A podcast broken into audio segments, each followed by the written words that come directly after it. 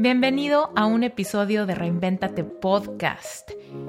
Aquí es donde contesto tus preguntas frecuentes, tus inquietudes, temas que te dan curiosidad y todo lo que me preguntas vía Reinventate Podcast en Instagram.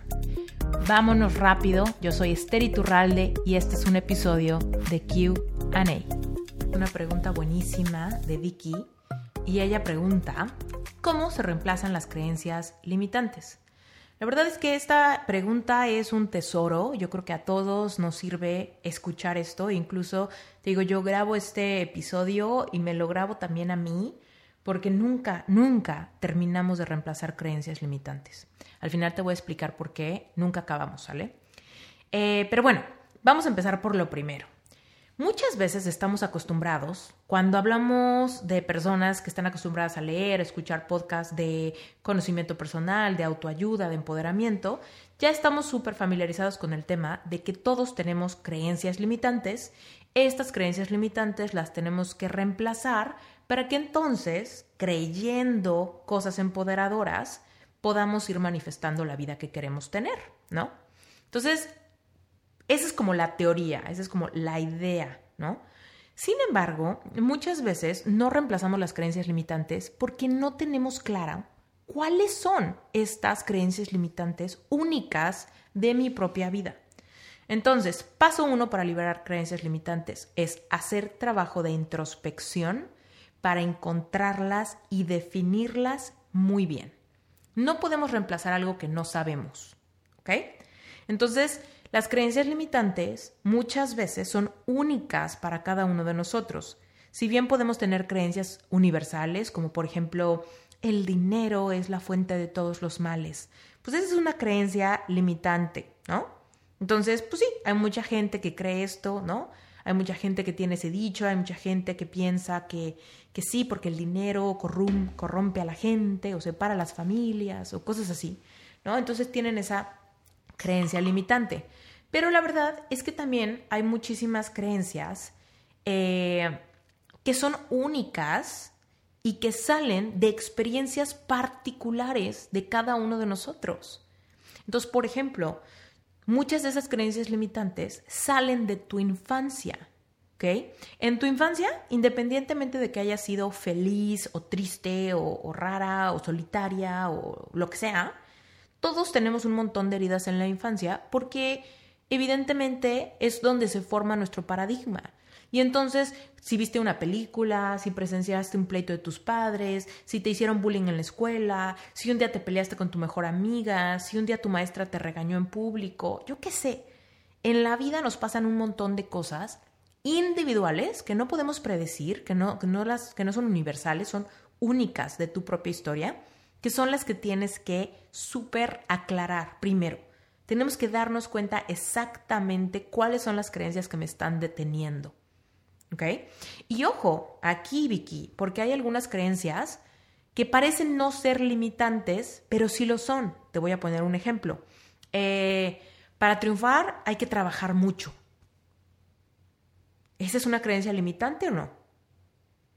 pudiese ser que tú pienses, no, esa creencia es, es normal, esa creencia es válida, esa creencia la, la siento muy certera. ¿Por qué? Porque a mí me educaron así, porque así era mi papá, así era mi mamá, y así me educaron y eso me parece muy bien, eso me parece noble, eso me parece positivo, ¿no? El éxito es para quienes trabajan muy duro. Sin embargo, hay muchas personas que batallan con eh, perfeccionismo, con workaholismo y que dejan ahí muchísima de su energía presentando síntomas de depresión, de ansiedad, porque no, no hay límite ante la dureza con la que trabajan. Entonces, bajo esta luz, podemos entender que para una persona, bajo esta luz, podemos entender que la creencia de trabajar duro para obtener el éxito puede ser una creencia que nos esté limitando, que nos esté robando la felicidad, la paz, que nos puede estar generando una adicción, que nos puede estar eh, costando nuestras relaciones amorosas, familiares, nuestra salud, ¿no? Entonces, aquí, paso número uno, lo repito, Vicky, es hacer trabajo de introspección, hacer trabajo de niño interior, realmente analizar tu vida, mucha reflexión, para encontrar cuáles son de verdad las creencias que a ti te están limitando. ¿Ok? No es las creencias limitantes en el mundo, no, no. Las creencias que realmente a ti te están limitando. ¿Va? Paso número dos. Tienes que saber qué es lo que quieres creer entonces. Porque mucha gente se traba pensando, ya encontré mis creencias limitantes, ahora solo quiero dejar de creerlo, ¿no? Ok, ¿no? Y me preguntan, Esther, ya me di cuenta que, por ejemplo, en el ejemplo que te di, ¿no? Eh, que yo tengo la creencia que para tener éxito tenemos que trabajar muy duro. Y ya me di cuenta que eso me está generando muchísimo estrés, está generándome muchísimo cansancio, me está ya afectando mi salud, ¿no? Y quiero dejar de creer eso, Esther. Quiero dejar de creer eso. Quiero dejar de creer que el trabajo duro es la clave del éxito. Quiero dejar de creerlo, pero no sé cómo dejar de creerlo. Entonces, acá la clave es, no podemos dejar un hoyo negro en tu subconsciente. Una vez que tu subconsciente hace una creencia al respecto de algo, no podemos solamente dejar de creerlo. Tenemos que escoger qué creer entonces. ¿Ok? Si yo creo que los perros son violentos, pues los perros me van a dar miedo. Y después, pon tú, me enamoro de una persona que tiene un perro.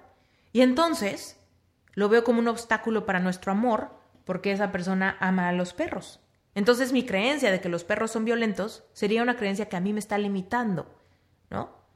Pero no puedo solamente dejar de creer que los perros son violentos porque en mi subconsciente seguramente esa creencia se creó porque tuve alguna eh, experiencia donde un perro me atacó, donde un perro atacó a un ser querido, o donde mi mamá o mi papá me dijeron muchas veces que los perros, que tenga cuidado, que bla, bla, bla, ¿no?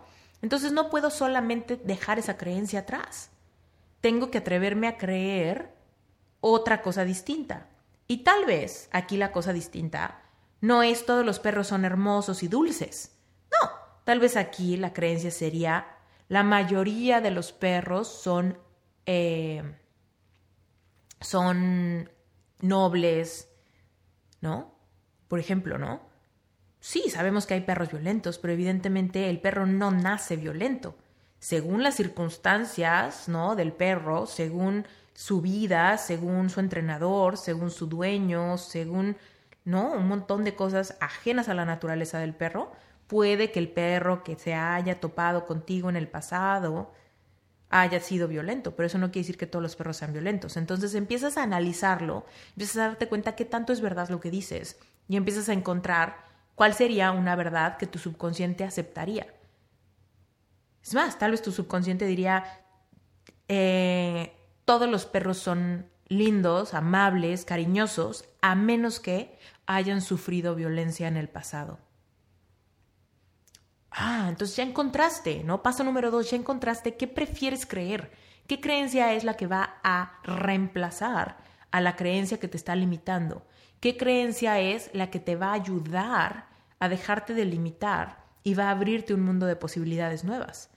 Si yo creo que los perros son animales nobles y dulces y solamente se vuelven violentos aquellos que han tenido contacto con humanos violentos, ¿no?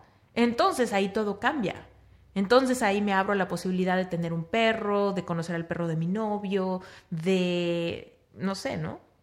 De un montón de experiencias súper lindas con perros, ¿no? Entonces, ese es el paso número dos. Escoger la creencia que va a reemplazar a la creencia que te está robando. ¿Ok? Y el paso número tres sería poner a prueba tu nueva creencia. Si tú de verdad ya ubicaste la creencia que te limita, ya escogiste la creencia que quieres creer ahora, pues entonces tienes un poco que empezar a practicar tu nueva creencia.